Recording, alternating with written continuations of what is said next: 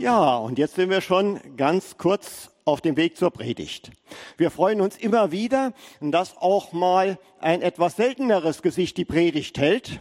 Und das ist heute das Simon Kriwatz. Und das habt ihr schon auf dem Zettel da gesehen oder auf dem Chart vorher gesehen. Und ich bitte dich jetzt äh, schon mal hoch zu mir.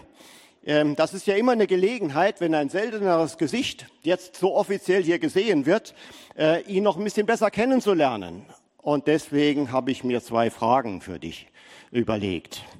Schieß los. Ja, also. es geht ja heute um ja, Frucht in der Krise.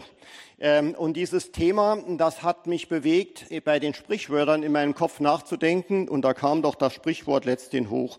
Lehrjahre sind keine Herrenjahre weiß nicht, wem dieses Sprichwort schon mal äh, äh, dazwischen gekommen ist. Ähm, meistens sagt man, da lernt man ja was in der Ausbildung und das ist prima, aber das Durchkauen ist auch nicht immer so einfach. Das kostet manchmal Mühen und man redet vielleicht auch mal, dass das eine harte Zeit war. Aber das hat ja Auswirkungen auf unsere heutige Und jetzt komme ich zu meinen zwei Fragen. Also die erste. Gibt es Dinge in deiner Ausbildung, die du äh, durchgemacht hast, die besonders wertvoll für dich waren? Sowohl für deinen Beruf, den du ausübst, als auch für deine Arbeit hier in der Gemeinde? Ähm, genau, für alle, die das nicht wissen, ich habe äh, zum einen Theologie und zum anderen Wirtschaftspsychologie studiert. Und das ist für mich was Besonderes, weil beides so ein bisschen so Herzensthemen sind. Ja, Theologie ist ja einfach, wie ist Gott und wie denkt er über mich? Und das zu studieren ist natürlich irgendwie ein Privileg.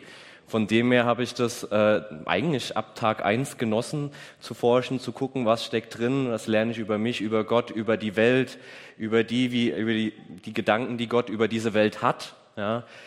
Äh, auf der anderen Seite sind, merkt man ja auch vielleicht in der Gemeinde, im Alltag und wo man auch steckt, viele Probleme, irgendwie so menschliche Sachen. Ja und da nochmal so ein bisschen psychologische Sachen zu, äh, zu hören oder zu lernen, fand ich irgendwie auch nochmal spannend und das zeichnet mich so ein bisschen aus. Von dem her, beides war eigentlich ähm, mega cool, das studieren zu dürfen. Ja. Ja, das initiiert irgendwie die zweite Frage, weil ich sie auch für mich immer wieder beantwortet habe.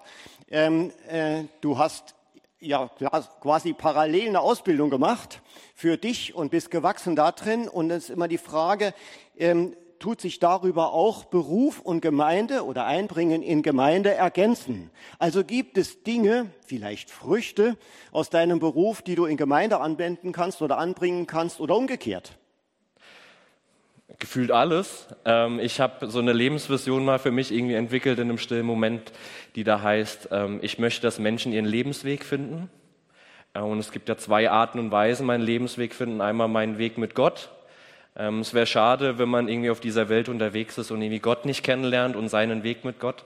Und auf der anderen Seite haben wir ja hier, ich sag mal im besten Falle 70, 80, 90 Jahre zu leben und die irgendwie nicht zu gestalten und da da ihr Wege zu gehen. Und ja, das, das verbindet mich so ein bisschen, also Menschen dabei zu helfen auf dem Weg mit Gott und irgendwie auch auf dieser Welt diese 80 Jahre zu gestalten.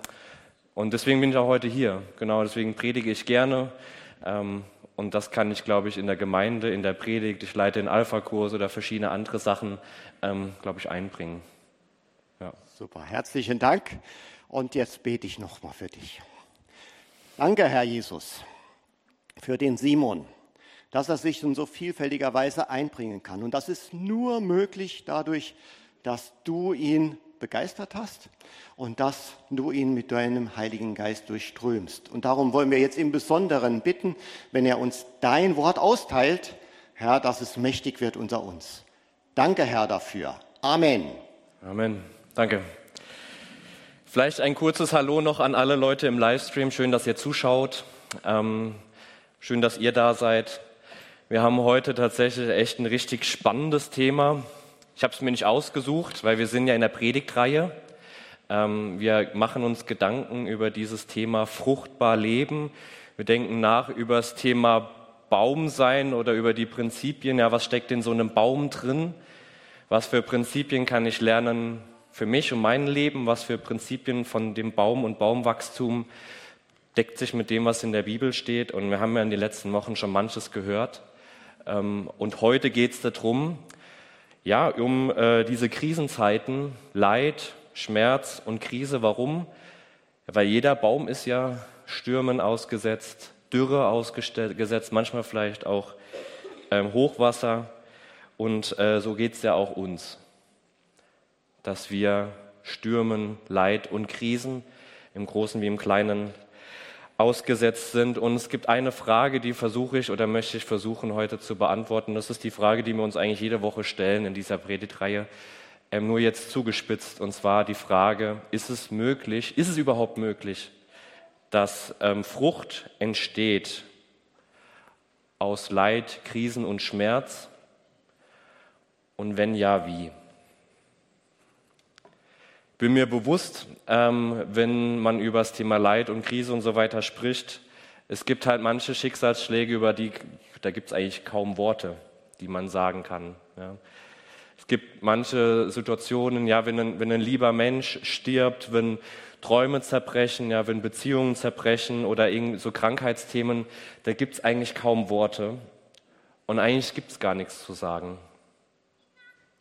Auf der anderen Seite fand ich es spannend, wenn man in die Bibel reinguckt, dass an superzentralen Themen und an superzentralen Stellen Paulus, Jesus oder wer auch immer das Thema Leid anspricht.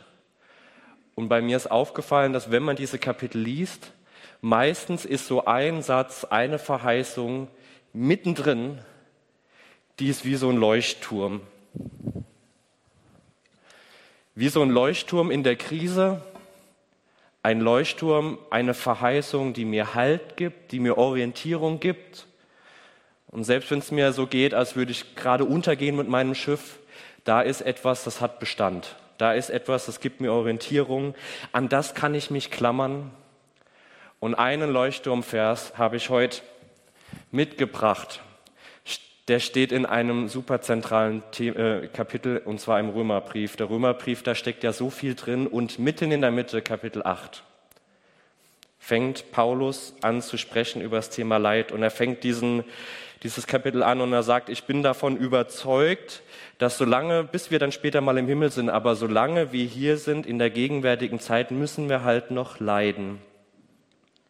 Wir wissen, und das könnt ihr mitlesen, dass die ganze Schöpfung bis heute noch seufzt, leidet, klagt und in Wehen liegt wie eine Frau bei der Geburt. Jetzt könnte man sagen, aber bei uns Christen ist doch alles anders. Wir haben doch einen guten Gott, wir haben doch einen guten Hirten, Jesus, wir haben doch den Heiligen Geist in uns. Es müsste doch eigentlich alles anders sein, wenn man Christ wird. Paulus sagt ein Vers weiter, aber auch wir selbst die doch den Heiligen Geist bekommen haben, seufzen ebenso, leiden ebenso in unserem Innern. Ich möchte kurz meine Nase puten. Danke. Wir verstehen uns. Es ist interessant, dass Paulus so ehrlich ist, finde ich. Dass es keinen Unterschied gibt zwischen bin ich Christ oder nicht im Blick auf Leid. Krise, Schmerz. Es gibt keinen Unterschied zwischen Menschen, die Jesus kennen oder nicht. Im Blick auf Leid, Krise und Schmerz, wir erleben es alle. Der einzige Unterschied ist der Leuchtturm-Bibelvers, Römer 8, 28. Eins aber wissen wir, alles trägt zum Besten derer bei, die Gott lieben. Sie sind ja in Übereinstimmung mit seinem Plan berufen. Ich möchte mit euch mal in diesen Bibeltext so richtig reinzoomen und mal nachgucken, was bedeutet das. Vielleicht kennt ihr diesen Bibelvers mit der Luther-Übersetzung, alle Dinge werden uns zum Besten dienen. Und ich habe mich immer daran gestoßen, ja, was bedeutet denn zum Besten dienen oder was bedeutet das, alles trägt zum Besten bei? Hä? Und wenn man da reinzoomt und guckt, was ist da gemeint, da steckt da ein griechisches Wort dahinter, das heißt Synergo. Und das hat was zu tun mit dem Synergieeffekt. Chemie, 12. Klasse, gibt es Abiturienten, ich gucke mal in diese Richtung. Der Synergieeffekt, keine Angst, keiner muss auf die Bühne, ich teste euch nicht, ich erkläre es euch. Natrium ist ein chemisches Element. Ja, Natrium, ihr habt ein Bild mitgebracht, das ist ein Metall, das kann man schneiden Und das Lustige ist, dass wenn man das dann schneidet und mit einer Pinzette nimmt und in Wasser schmeißt, der dann macht und dann bumm, es explodiert. Natrium ist ein Metall, schmeißt man in Wasser, explodiert. Frage, Preisfrage, ich glaube, die könnt ihr beantworten. Wenn ich jetzt so ein Stück Natrium nehme und esse, ist das gesund für mich? Glaubt nicht. Natrium, so wie es ist, wenn ich es esse, ich glaube, es ist schlecht für mich und meinen Körper. Preisfrage Nummer zwei, Chlor. Chlor kennt man ja gemeinsam. Ich habe euch nochmal ein Bild mitgebracht. Ähm, eigentlich aus dem Wasser und Schwimmbad, aber Chlor in Reinform ist so in so Gasflaschen drin, weil Chlor ist ein Gas, so ein gelbes Gas. Preisfrage, ich frage euch wieder. Wenn ich jetzt so eine Nase Chlorgas nehme, ist das gesund für meinen Körper?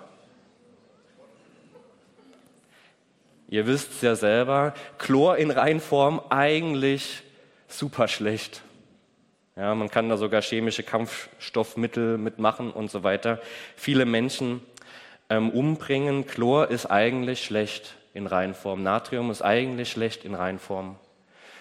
Doch wenn ich jetzt Natrium nehme und Chlor, ich packe das irgendwie in eine Dose rein, Simsalabim, Bunsenbrenner, Synergieeffekt, chemische Reaktion, dann entsteht aus Natrium und Chlor Natriumchlorid und das ist ein weißes Pulver. Und hätte ich dieses weiße Pulver nicht in meinem Nudelwasser, wäre es eklig. Da entsteht Salz draus. Krass, oder? Der Synergieeffekt, diese chemische Reaktion, sorgt dafür, dass so zwei Sachen, vereinfacht gesagt, ähm, zu etwas Gutes werden. Und das ist verrückt, weil äh, Gott verspricht uns in diesem Bibelvers, ich habe die Macht, alle Dinge, die guten und die schlechten, reagieren zu lassen, zusammenwirken zu lassen, dass aus den größten Schicksalsschlägen und negativen Sachen etwas Gutes entsteht.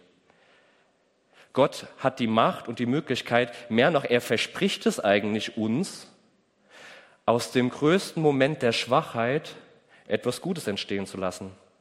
Im Englischen würde man sagen, Gott macht aus einer Mess eine Message. Aus etwas Chaotischem etwas Gutes. Und jetzt übersetze ich es für euch auch noch in Deutsch. Habe ich gerade gelernt in der Besprechung, dank Rahel. Gott kann aus furchtbar fruchtbar machen. Danke, Rahel, wusste ich vorher nicht. Ja. Verrückt, das ist die Verheißung. Möchte euch kurz reinnehmen in ein biblisches Beispiel, und zwar äh, Philippus. Philippus ist ein Mensch, der äh, zu den ersten Christen gehört, er war zur ersten Urgemeinde, hat er dazu gezählt und er hat Jesus lieb und so weiter und war bei den ersten Christen nach Pfingsten und so weiter halt berühmter Mann. Und die haben nach Pfingsten, ihr kennt die Situation, viele Menschen kommen zum Glauben, die Gemeinde damals in Jerusalem wächst. Und Philippus wusste damals, Jesus hat gesagt, bleibt in Jerusalem so lange, bis der Heilige Geist kommt, bleibt, bleibt, bleibt. Und irgendwann, ihr werdet nach Samarien, Judäa, ans Ende der Welt gehen, aber bleibt. So. Philippus war ein Mensch, der hat das gehört, der war Teil der ersten Gemeinde und der ist einfach geblieben, hat das gemacht, was Jesus sagt.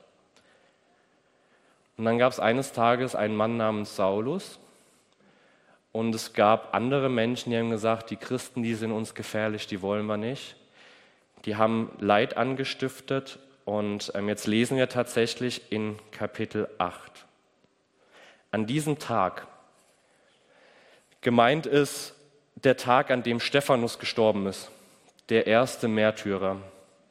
An dem Tag, an dem Stephanus, der erste Märtyrer, gestorben ist, begann in der Gemeinde in Jerusalem eine harte Verfolgung. Alle, die zu ihr gehörten, streuten sich über Judäa, Samarien aus. Nur die Apostel blieben zurück. Ein paar fromme Männer begruben Stephanus und sie hielten die Totenklage für ihn.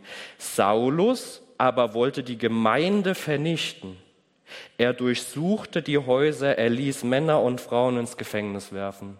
Christenverfolgung. Für alle, die Leute gerade ein Haus bauen und einen großen Kredit haben, damals den Leuten wurde es weggenommen, von heute auf morgen. Saulus hat die ins Gefängnis genommen, kein Haus mehr, bin so Riesenschicksalsschlag.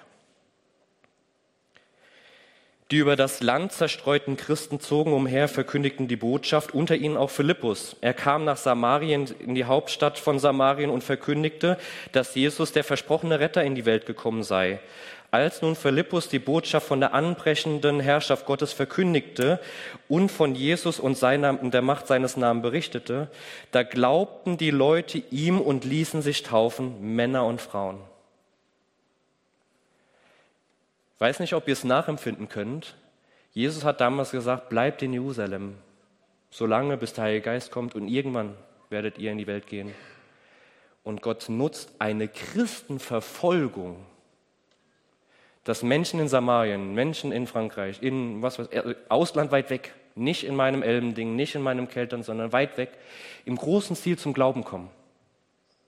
Apostelgeschichte 8, nächstes Kapitel begegnet dieser Philippus dem Kämmerer, dem Finanzminister von Äthiopien, berichtet ihm von Jesus, der kommt zum Glauben, geht nach Äthiopien und wird der erste Missionar. Man kann es in der Kirchengeschichte leider nicht ganz zurückverfolgen und so weiter, aber irgendwann war da eine äthiopische Kirche. War es er? Keine Ahnung. Aber der erste Christ in Äthiopien wegen der Christenverfolgung. Meine Ursprungsfrage war, ist es möglich, selbst angesichts großer Schicksalsschläge, das Leid, äh, das Frucht entsteht? Mein erster Antwortversuch war, ja, Gott hat es versprochen, Römer 8. Und Antwort B, Philippus hat es erlebt. Frage an dich, hier gibt es ja manche Menschen, die schon länger mit Jesus unterwegs sind oder Hast du es auch schon mal erlebt? Dass Gott in der Vergangenheit, wo du in einer riesengroßen Krise warst, etwas Gutes hat entstehen lassen? Nehmt euch mal kurz einen Moment, überleg mal, geh mal die Geschichte durch, die du mit Gott oder Jesus bisher hattest. Gab es einen Moment, wo du was erlebt hast?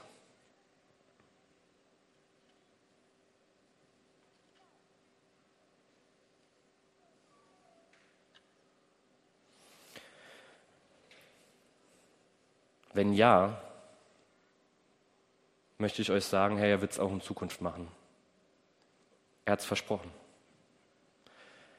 Wenn nein, dann möchte ich noch kurz ein, eine Schleife drehen extra für die Leute, die sagen, ich tue mich gerade schwer mit dem Bibelvers ähm, oder ich tue mich schwer, das glauben zu können. Ich finde es interessant, guckt nochmal den Bibelvers an, dass hier von äh, Wissen die, die Sprache ist, die Rede ist. Wenn du das ganze Römer Kapitel 8 durchguckst, ganz oft steht, wir wissen, wir wissen, wir wissen, wir wissen, wir wissen, aber es steht ja nicht fühlen. Ist nur so eine Kleinigkeit, aber ich sage es extra, weil das Wort Wissen steht in diesem ganzen Kapitel mindestens fünfmal. In unserem Leuchtungsvers auch. Anders gesagt, es ist vielleicht okay, wenn man es nicht fühlt. Vor allem, wenn man in der Krise ist. Vor allem, wenn man im Leid ist. Ich würde sogar so weit äh, gehen und sagen, es ist vielleicht auch okay, wenn man mitten im Leid und mitten in der Krise und mitten in der Trauer das auch nicht glauben kann. Überlegt mal schnell, Garten Gethsemane, Jesus, als er im Garten Gethsemane war, lesen wir ja in der Bibel, dass der Jesus angesichts des Todes war. Wir lesen in der Bibel, wie er da gekniet hat, gelitten hat, mit Gott gerungen hat. Wir lesen, wie er zu seinen Freunden rennt, die sind eingeschlafen, rennt wieder hin und man spürt irgendwie die Verzweiflung. Man spürt, Jesus hat den Schmerz gefühlt, hat die Angst gefühlt, hat die Einsamkeit erlebt. Und ich glaube, es ist völlig okay, dass man es nicht fühlt. Hauptsache, man weiß es. Manchmal ist es eine Hilfe, wenn man kognitiv weiß, ich klammer mich dran. Manchmal ist es auch eine Hilfe, wenn jemand anderes für mich glaubt. Ja, da gibt es diese Geschichte mit dem, mit dem Lahmen, der nicht laufen kann. Ja, und der, der ist lahm und kommt nicht zu Jesus. Und der hatte dann vier Freunde. Ja, und diese vier Freunde nehmen ihn und tragen ihn zu Jesus. Und so gibt es, glaube ich, auch manche Momente in tiefem Leid, wo ich nicht glauben kann, nicht fühlen kann. Und das, glaube ich, gut, wenn man weiß oder wenn man Freunde hat, die bringen einen hin. Ist es Gott gelungen, aus diesem schrecklichen Moment in Gethsemane, dem peinlichen, lächerlichen Moment, dass Jesus da am Kreuz hängt, etwas Gutes entstehen zu lassen?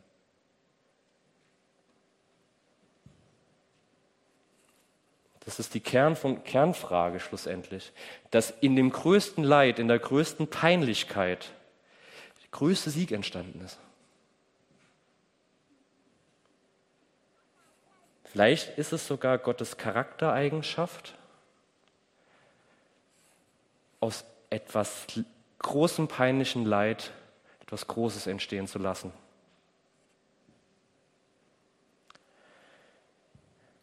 Wenn Gott es schafft, aus dieser peinlichen Niederlage etwas Großes entstehen zu lassen, wenn er es schafft, die Christenverfolgung zu nutzen etwas Großes entstehen zu lassen, meinst du dann nicht, dass es auch in deinem Leben oder in deinen Krisen oder in deinen Nöten schafft? Meinst du nicht, dass der Schöpfer des Universums, der, der die Macht hat über alles, über Könige, über Herrscher, über Situationen, der alles Geld der Welt hat, alle Lebensrädchen in deinem Leben so zusammenzuwirken zu lassen, dass dein Lebensauto oder Thomas Jecke, dein Lebensmotorrad ans Ziel kommt? Ich glaube es schon. Ich habe dieses Zahnrädchen-Beispiel euch mitgebracht, ähm, weil ich glaube, das ist so, an dem möchte ich nochmal noch mal eine Sache verdeutlichen. Unser Leben besteht aus vielen Situationen, aus vielen Lebensrädchen, die alle irgendwie zusammenwirken, synergieren. Und jedes Rad muss sich so drehen, dass am Schluss der Reifen vom Auto nach vorne fährt. Und es gibt manchmal Situationen im, Reden, äh, im Leben, manche Rädchen, die müssen sich halt nach links drehen. Ja, das eine muss sich nach links drehen, damit das nächste nach rechts geht. Und ich glaube, da steckt eine Wahrheit drin. Manchmal muss, muss vielleicht auch Leid passieren, muss ich nach links drehen, damit was anderes sich nach rechts dreht.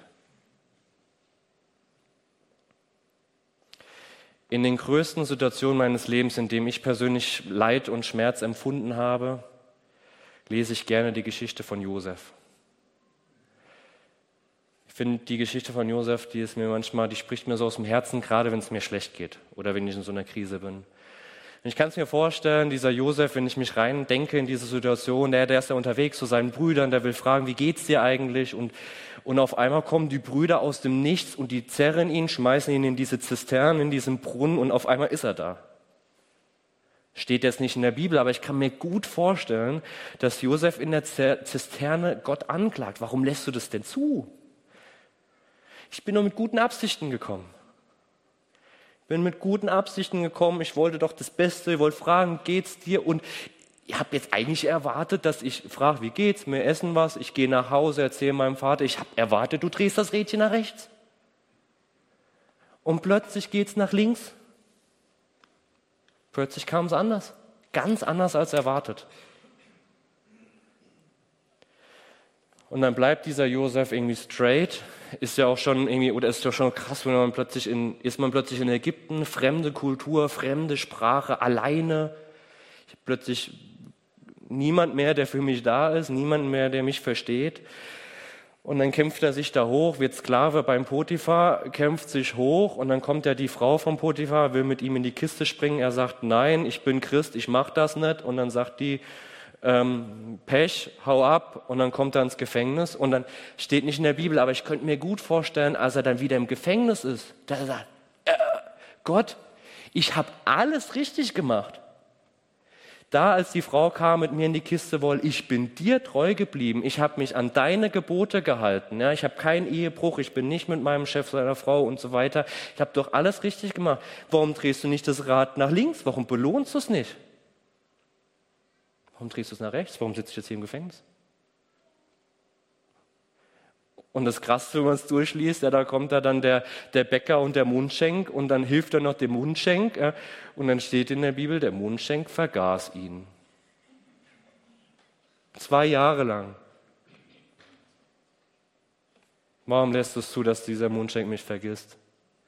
Häng hier im letzten Loch in Ägypten irgendwo rum. Spürt ihr, was ich meine?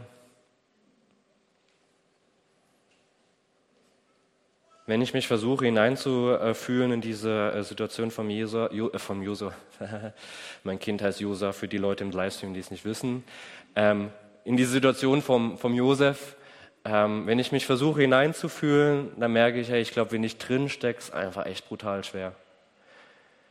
Wenn ich mich hineinzufühlen, ich versuche zu fühlen in, in diesen Moment des letzten Loches in Ägypten und dann vergisst mich der Mundschenk, ist echt schwer. Und es scheint ja schon so, dass Gott mich vergessen hat. Es scheint schon so, dass Gott nicht mehr Herr der Lage ist. Die geistliche Wahrheit dahinter, und deswegen ist auch gut, dass wir darüber sprechen, ist, es ist aber nicht so. Gott hat das große Ganze im Blick. Gott weiß, wie die Zahnräder ineinander greifen. Er überschaut die Konsequenzen. Er überschaut die Auswirkungen. Während wir als Mensch oder Josef als Mensch seine Situation hier und heute anguckt, hat Gott den Überblick und weiß, wo geht's hin. Während wir hier und heute fokussieren, fokussiert Gott das Ganze. Mit dem Bibelvers müsste man eigentlich sagen, das Ziel. Weil wenn Gott sagt, ich habe das Beste im Sinn, am Ende soll sich der Reifen nach in die Richtung drehen, hat, Jesus, hat Gott eigentlich Sinn im Blick, äh, das, das, das, das Ziel im Blick. Und spannend, dass am Ende von Josef, am Ende von der Geschichte von Josef wurde er der zweithöchste Mann nach dem Potiphar, hat den riesen Einfluss, er konnte seine eigene Familie retten, ja, weil die wären ja sonst in der Hungersnot vielleicht gestorben, aber die Jünger kamen dann und und in der letzten Begegnung, 1. Mose 50, sagt er, ihr hattet Böses mit mir vor, liebe Brüder, damals, als ihr mich in die Zisterne geschmissen habt. Und all die ganzen Leute, so viele Leute hatten Böses mit mir vor. Aber Gott hat es zum Guten gewendet. Ihr hattet Böses mit mir vor, aber Gott hat es zum Guten gewendet. Warum? Denn er wollte auf diese Weise vielen Menschen das Leben retten. Es gibt manchmal nochmal eine andere Absicht, die, die Gott hat. Ein anderes Ziel, was ich momentan noch nicht sehe. Bei Josef war es so, er hat es am Ende von seinem Leben irgendwie verstanden, hey, irgendwie verrückt, ja, dass ich jetzt hier in Ägypten bin und äh, so eine hohe Machtstellung habe und, und alle wollten es böse, aber hey, ich bin so froh, Gott zu haben, er hat es gut gemacht. Hab ich es gut gemacht? Nein, er.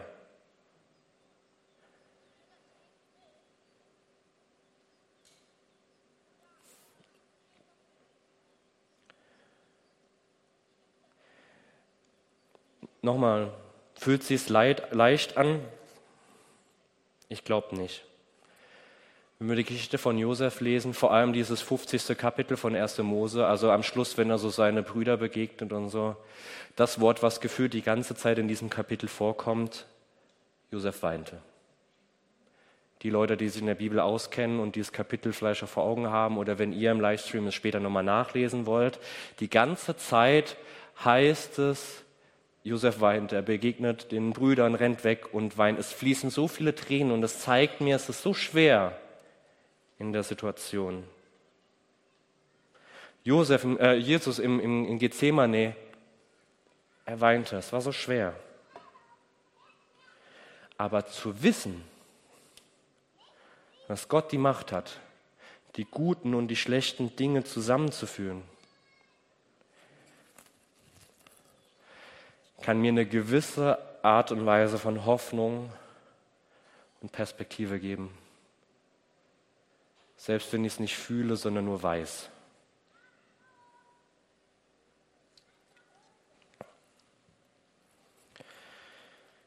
Josef spricht hier in dem ähm, Vers oder im Vers vorher echt einen guten Punkt an, und zwar, ähm, ob Frucht entsteht oder wie die Frucht aussieht, ist gar nicht meine Aufgabe, ist Gottes Aufgabe. Es ist seine Aufgabe, die Dinge zum Guten zu verändern. Es ist seine Aufgabe, die Dinge zum Besten zusammenzufügen. Es ist seine Aufgabe, er kann es machen. Und in Römer 8 verspricht er uns, er will es machen. ob der Baum einen Apfel rausbringt, ist gar nicht die Aufgabe von, von dem Baum. Von dem Baum ist die Aufgabe eigentlich nur, verwurzelt zu bleiben. Im besten Falle noch mehr verwurzelt zu sein, sich nach gutem Boden auszustrecken. Und wenn Stürme und Krisen und Leid kommt, sich vielleicht noch mehr auszustrecken. Meine ursprüngliche Frage war, wie kann aus Leid Frucht entstehen? Ja, wie geht das? Ich habe es euch so ein bisschen erklärt, wie Gott es macht, aber wie geht das für mich? Ja, indem ich meine Wurzeln ausstrecke, indem ich verwurzelt bleibe. Und das finde ich super spannend. Wenn ihr noch mal, blend noch mal kurz einmal den Bibelvers ein. Hier steht ja, alles trägt zum Besten bei. Das ist Gottes Aufgabe. Aber es gilt ja nicht automatisch jedem, sondern es gilt nur Menschen, die ihn lieben und die berufen sind. Ich könnte erst noch mal ewig viel drüber erzählen, aber Menschen, die Jesus lieben und Menschen, die berufen sind, sind vereinfacht gesagt die Christen. Und damit meine ich jetzt nicht bei denen, wo im Pass steht Christ oder irgendwann mal getauft wurden und so weiter, sondern da steht Menschen, die Gott lieben. Und im Griechischen steht sogar noch mal eins mehr, dauerhaft lieben. Menschen, die verwurzelt sind, nicht nur einmal, sondern dauerhaft verwurzelt sind oder immer weiter verwurzelt sind. Denen gilt's. Wer nicht verwurzelt ist, dem nicht. Und das ist eine kritische aber auch eine heiße Unterscheidung. Das heißt, wenn, wenn ich meine Wurzeln ausstrecke, dann fügt Gott alles zusammen, so dass etwas Gutes entsteht, so dass etwas, so Frucht entsteht. Ich habe mir in der Vorbereitung der Predigt gedacht, sagen wir nicht irgendwie alle drei Wochen immer dasselbe? Weil am Ende ist irgendwie die Kernbotschaft gefühlt die letzten drei Wochen schon irgendwie ähnlich gewesen. Aber es glaube ich, halt das Einzige, was so ein Baum irgendwie auszeichnet, egal ob ich jetzt Sonnenschein erlebe, also gute Zeiten erlebe, schöne Zeiten, ob Frucht entsteht oder wie Frucht entsteht, ist abhängig von der Wurzel. Ob mein Baum umkippt oder nicht umkippt, ist abhängig von der Wurzel. Und wenn ich meine Wurzel nach ihm ausstrecke, dann ehrlich gesagt, eigentlich kann es uns egal sein, ob es jetzt eine Sonnenschein ist oder Regenwetter. Mein Fokus sollte einfach nur sein, verwurzelt zu sein und zu bleiben. Das ist interessant. Ich habe ich hab jetzt ein paar Beispiele genannt. Ja, Josef, Jesus, Philippus. Die haben zu unterschiedlicher Zeit gelebt. Eine Sache hat sie verbunden. Was ist die Gemeinsamkeit zwischen einem, einem Josef in Ägypten, einem Jesus, einem Philippus? Die Wurzel. Das finde ich spannend. Josef ist ja selbst in Ägypten Gott treu geblieben, in ihm verwurzelt geblieben. Er hat sich selbst in Ägypten beim Potiphar an seine Gebote gehalten und selbst am Schluss er ist, er ist verwurzelt geblieben. Mehr noch eigentlich, trotz starken Krisen immer mehr verwurzelt geblieben. Jesus ist klar als Sohn Gottes, aber vielleicht ist er auch gar nicht so klar. In Gethsemane ähm, ist er verwurzelt geblieben. Philippus, trotz Christenverfolgung, hat er nicht geklagt, sondern ist er verwurzelt geblieben und gesagt, okay, hey, ich muss jetzt fliehen, aber wenn ich fliehe, dann erzähle ich halt von Jesus. Er ist Gott treu geblieben, er ist verwurzelt geblieben. Und weil die drei Leute verwurzelt geblieben sind, durften sie erleben, wie Gott es gut gemacht hat.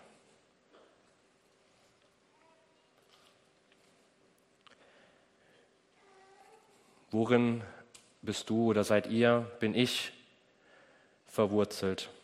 Manchmal sieht man es und erlebt man es eigentlich vielleicht erst in Krisenzeiten, in was ich verwurzelt bin. Ja?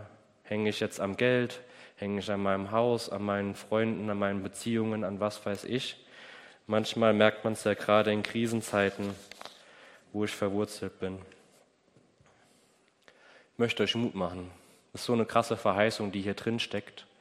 Ähm, und wenn wir verwurzelt sind, dann können wir auch bei Gott sagen, hey, ich bin hier in der Wurzel, jetzt bist du dran, mach du mal deinen Job. Und wir dürfen wissen, hey, er macht's. Irgendwo, irgendwie.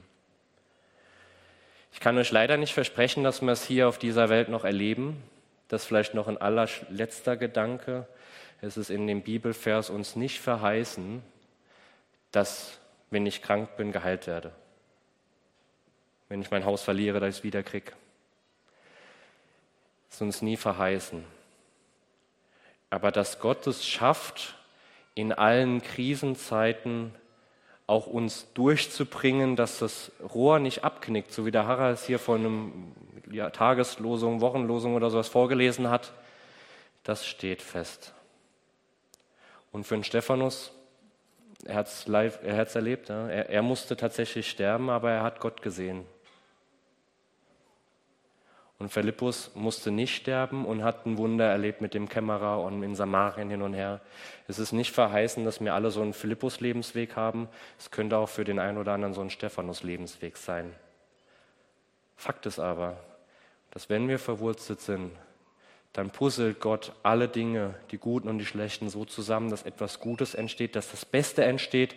Und das Beste, was dir und mir auch angesichts des Leides passieren kann, ist, dass wir irgendwann im Himmel sind und die Tränen abgewischt werden.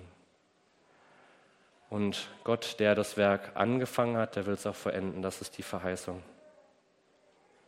Wir singen gleich ein Lied. Und dieses Lied ähm, ist vom Text her echt herausfordernd, aber es ähm, verbindet schlussendlich genau das, was ich gerade gesagt habe. Ihr könnt gerne schon nach vorne kommen. Dir gehört mein Lob. Und damit meine ich, zu dir strecke ich mich aus, wenn der Segen in Strömen fließt. Dir gehört mein Lob und damit meine ich, zu dir strecke ich mich aus, wenn du Gott mehr als genügend gibst. Und jetzt meine Frage. Kannst du auch sagen, dir gehört mein Lob, wenn ich mich verloren fühle? In der Wüste und ohne Ziel. Dir gehört mein Lob, wenn die Sonne am Himmel scheint, wenn es das Leben gut mit mir meint. Dir gehört mein Lob, wenn der Himmel auch nicht einfach ist, wenn sich mein Lobpreis mit Leiden mischt. Und da möchte ich nochmal schnell sagen, wenn du gerade im Leid steckst, ist okay, wenn man es fühlt. Aber die Frage, ob ich mich ausstrecke im Leid zu ihm, es kann auch eine kognitive Entscheidung sein und dazu möchte ich euch einladen. Ich gebe euch noch kurz einen Moment, das sacken zu lassen, wenn es geht ohne Musik. Ähm, dann könnt ihr es für euch noch mal kurz überlegen oder kurz mit Jesus besprechen. Ich gebe euch einen kurzen Moment und dann würde ich ein Startgebet sprechen. Und wer möchte, darf das Lied gleich mitsingen. Wer aber sagt, boah, ich fühle mich gerade nicht nach Singen, ich würde lieber mit Gott ringen, darf das natürlich auch gerne machen. Ich gebe euch einen Moment, dann könnt ihr in Ruhe nachdenken und gerne auch mit Jesus ins Gespräch kommen.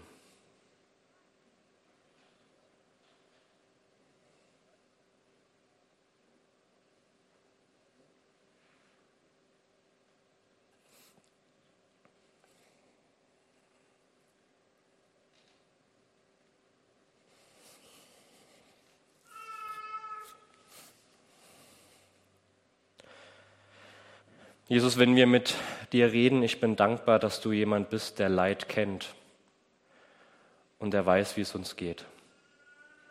Ich bin dir dankbar, dass du in Gethsemane nicht irgendwie Superman warst und alles ganz easy genommen hast. Wir, haben, wir sehen im, im Bibeltext, wie sehr du gerungen hast, wie sehr du gekämpft hast und wie viele Tränen geflossen sind. Und dafür danke ich dir, dass du, du uns nachvollziehen kannst. Wir sehen aber auch bei einem, bei einem Josef, bei einem Jesus, bei einem Philippus, dass die äh, eine Entscheidung getroffen haben, in dir verwurzelt zu bleiben, auch wenn es schwierig wird. Und ich wünsche mir, dass, dass auch wir Menschen werden, die es ähnlich machen, die sich ausstrecken zu dir in guten wie auch in schlechten Zeiten, die wirklich die Wurzeln zu dir ausstrecken, die die Kraft, die Sehnsucht und die Hoffnung in dir suchen. Und ich wünsche mir, dass wir es erleben dürfen, das, was du versprichst, dass du die guten und die schlechten Sachen zusammenpuzzelst. Amen.